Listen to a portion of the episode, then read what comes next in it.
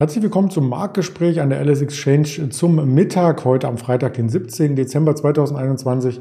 Mein Name ist Andreas Bernstein und wir haben gerade jetzt zum Verfallstag spannende News für Sie.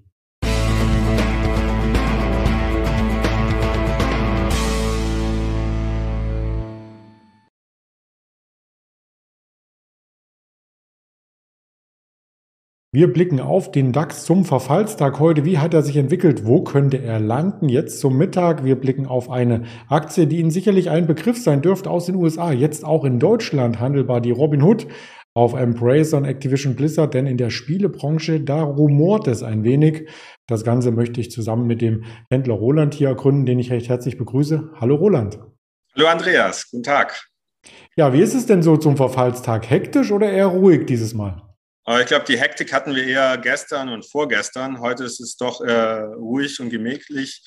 Ich denke, der äh, DAX hat bei 15.500 so seine Komfortzone erreicht, ähm, auf der er sich ganz wohl fühlt. Ähm, die Unruhe hat man gesehen, als es dann nach der Zentralbanksitzung raufging. Äh, da war dann ein bisschen mehr los und genauso äh, auf dem Weg nach unten wieder auf die 15.500, wo wir quasi vor der Meldung waren oder vor der äh, äh Zentralbanksitzung in den USA. Ja, ich glaube, das ist jetzt quasi abgehakt und wir warten jetzt noch auf den Verfall, der, oder der war jetzt sogar schon, den habe ich hier quasi äh, vor dem Streaming-Rechner erlebt oder verpasst. Ähm, ja, ich denke mal, es wird keine Überraschung gegeben haben äh, beim DAX und der wird so bei 15, über 15.500 verfallen sein. Also aktuell sind wir bei 15.520, also quasi alles im Rahmen gewesen. Genau, also da ist auch äh, niemand von uns oder von euch im Handel vom Stuhl gefallen. Das war in der Bandbreite, den wir, die wir schon den ganzen Tag gesehen hatten und auch am Mittwoch, wo wir die meiste Zeit des Tages übrigens waren. Das ist ja manchmal so ein Indiz, ein paar Tage vorher, wo der Markt sich aufhält, da verfällt er auch, oder? Ja, es kommt immer darauf an, wie die großen äh, Optionstrader positioniert sind oder auch die Käufer von Optionen. Man kann sich das Open Interest an der Eurex angucken für den DAX. Und da sieht man so eine neutrale Zone bei 15.500.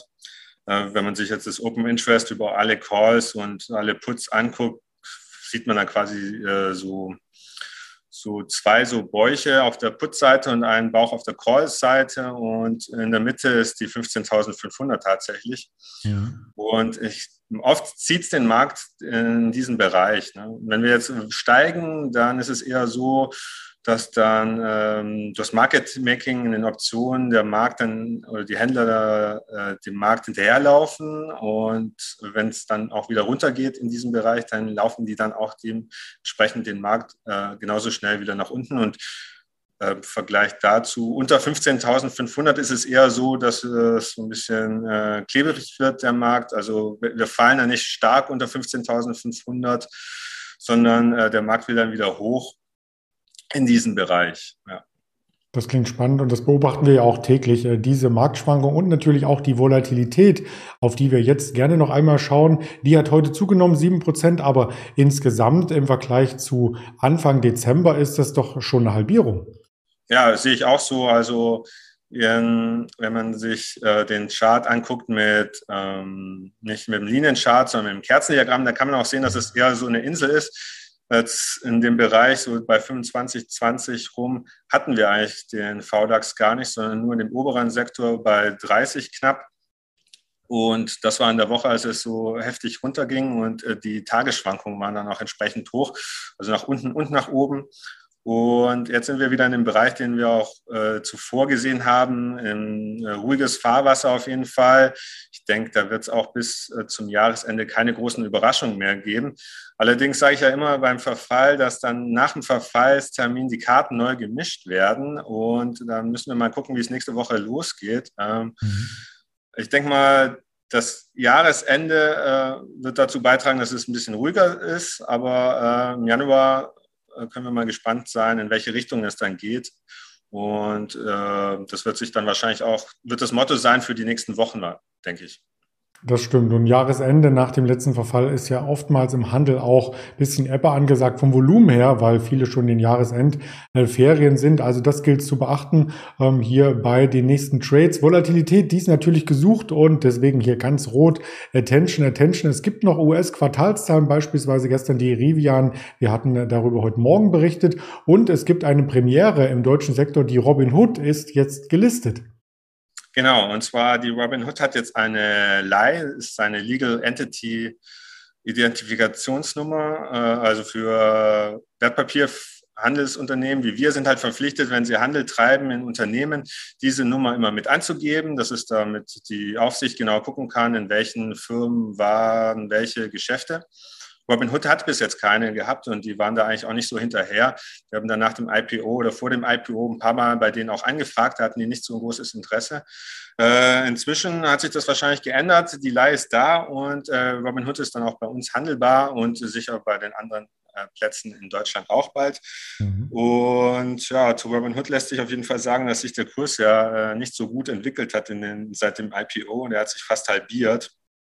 Äh, die aktiven Nutzer sind so ein bisschen das Problem. Das ging nämlich deutlich zurück und auch die Handelsaktivität bei Kryptos ist nicht mehr so stark. Ich meine, es läuft einher mit dem Momentum der Aktien, mit dem der Innenaktien, der Meme-Aktien, alles, was gerade so getradet wird und dann halt auch die Kryptos sind ja auch eher weit weg vom Allzeithoch. Das schlägt so ein bisschen auf, die, äh, auf den Kurs von Robinhood. Wir, sind grad, wir sehen ihn gerade so bei 16 Euro. Das sind auch 6 Prozent weniger als umgerechnet äh, gestern der Schlusskurs in den USA.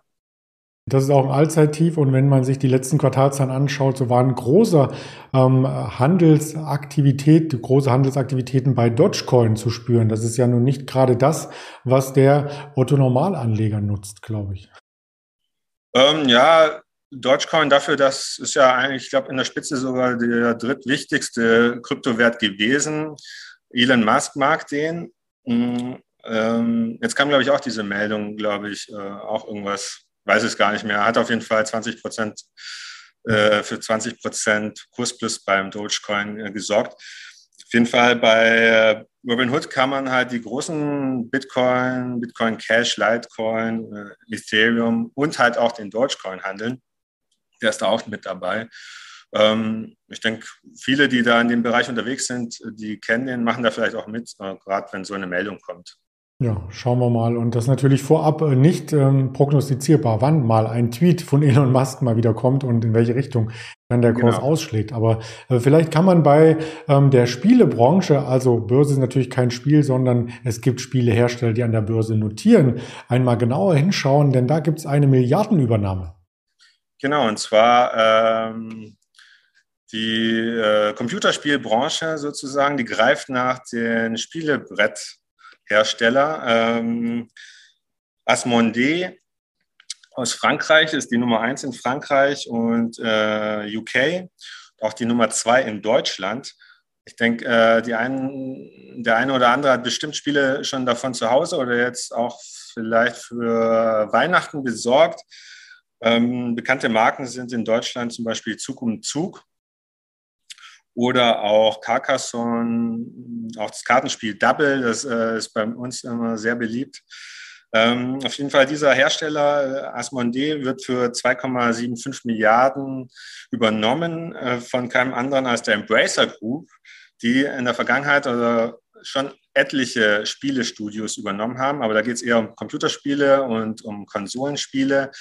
Glaube, quartalsweise übernehmen die Studios, ähm, ich glaube, nur Tencent kauft wahrscheinlich mehr als Embracer. Und ich glaube, auch jeder, der im Computerspielmarkt unterwegs ist, hat äh, Spiele von denen zu Hause äh, oder digital auf Steam. Ähm, bekannte Marken sind zum Beispiel inzwischen Borderlands, die, die zuletzt gekauft haben, Valheim oder Metro, auch der Goat Simulator der äh, doch ähm, sehr erfolgreich war. Mhm. Der Aktienkurs aber nicht. Der Aktienkurs nicht. In den letzten sechs Monaten äh, sehen wir 30 Prozent Kursverlust, kommen in der Spitze von 13 Euro. Äh, ich weiß gar nicht, wie der Kurs da war. Es sind ein paar Splits dazwischen. Ähm, zwischen den 13 Euro war, glaube ich, ein Split und wir hatten, glaube ich, 2019 nochmal ein Split. Das liegt nämlich daran, die Aktie hat sich mehr als seit verzehnfacht seit 2016. Also auch wenn die letzten sechs Monate äh, kurstechnisch nicht so erfolgreich waren, auf lange Sicht waren sie es doch sehr deutlich. Äh, sie hatten auch den einen oder anderen großen Hit. Ich glaube, Weilheim war zuletzt sehr gut bewertet bei Steam und hat sich sehr gut verkauft. Und ist halt, die haben eine andere Strategie als jetzt die großen Activision oder EA, die dann das 25. FIFA oder Call of Duty oder äh, was es da nicht gibt, rausbringen, sondern äh, die haben eher die älteren Marken und die kleineren Marken zusammengekauft und auch die Indie-Marken. Und es ist so ein bisschen ein Gegenentwurf zu Activision und EA auf jeden Fall. Und das aus Europa, aus Schweden, sind auch deutlich kleiner von der Market Cap. Ich glaube, ich weiß gar nicht genau, äh, auf wie viel wir da kommen. Ich glaube, eine Milliarde oder so in Euro. Also ein deutlich kleineres Unternehmen, das wahrscheinlich auch in nächster Zeit nicht so viel Gewinn machen wird, weil die alles in äh, Wachstum stecken, allerdings nicht organisches Wachstum erstmal, sondern alles zusammenkaufen. Ne? Und ich denke mal, irgendwann werden sie die Früchte daraus tragen. Auch die Übernahme mit dem äh, Brettspiel-Business kann Früchte tragen, wenn die äh, IPs aus, dem, aus der Spielewelt, aus der Computerspielewelt auf den aufs Brettspiel umlegen und aber auch andersrum andere äh, Erfolgsspiele als Computerspiel rausbringen oder als Mobile Game. Da gab es ja doch äh, einige Beispiele auch in der Vergangenheit, äh, die sich gut verkauft haben. Ja, die Brettspiele, die du nanntest, die kannte ich alle nicht. Ich bin eher so ein Ravensburger Fan oder halte es mit dem alten Domino. Hat ja auch was. Aber du hast Exhibition genannt. Da gab es ja vor ein paar Wochen einen Skandal äh, vom äh, Chef her, dass es ähm, intern ähm, ja nicht so gut zugeht, wie es in einer Firma zugehen sollte. Lass es mich mal so umschreiben. Da stehen Vorwürfe im Raum, die, glaube ich, noch gar nicht äh, bewiesen oder zumindest gerichtlich ähm, verfolgt äh, wurden. Aber der Kurs hat schon stark gelitten.